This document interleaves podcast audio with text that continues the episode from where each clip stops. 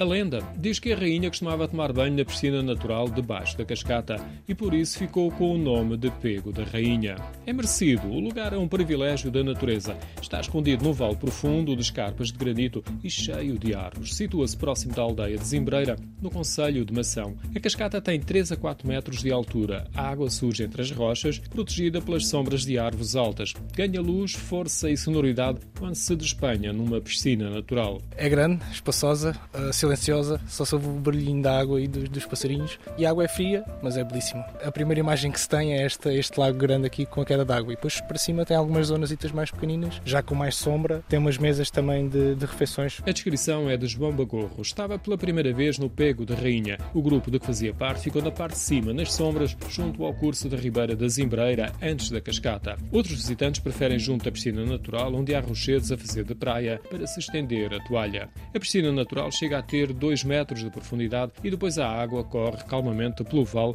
e cerca de um quilómetro mais à frente junta-se ao rio Ucreza. Podemos ver o grande rio do alto dos montes. A vista compensa o esforço. No entanto, o mais interessante é acompanharmos o voo de grifos que têm os ninhos nas enormes encostas escarpadas. Por vezes ficam relativamente próximo de nós, numa postura de vigia e defesa do lugar da rainha. Quando chegámos estavam aqui uns três e deste lado possivelmente também onde haveria já mais alguns. Podemos vê-los a voar também aqui por cima de nós neste momento. Portanto, tudo isto é aconselhável para desfrutar um bocadinho também da natureza, que é para isso que nós cá estamos, né? aproveitar a natureza que nos envolve. Há um estradão que contorna alguns dos montes e um deles leva-nos a outro lugar interessante, a barragem da Bracana. Quem gosta de caminhadas tem dois circuitos rupestres.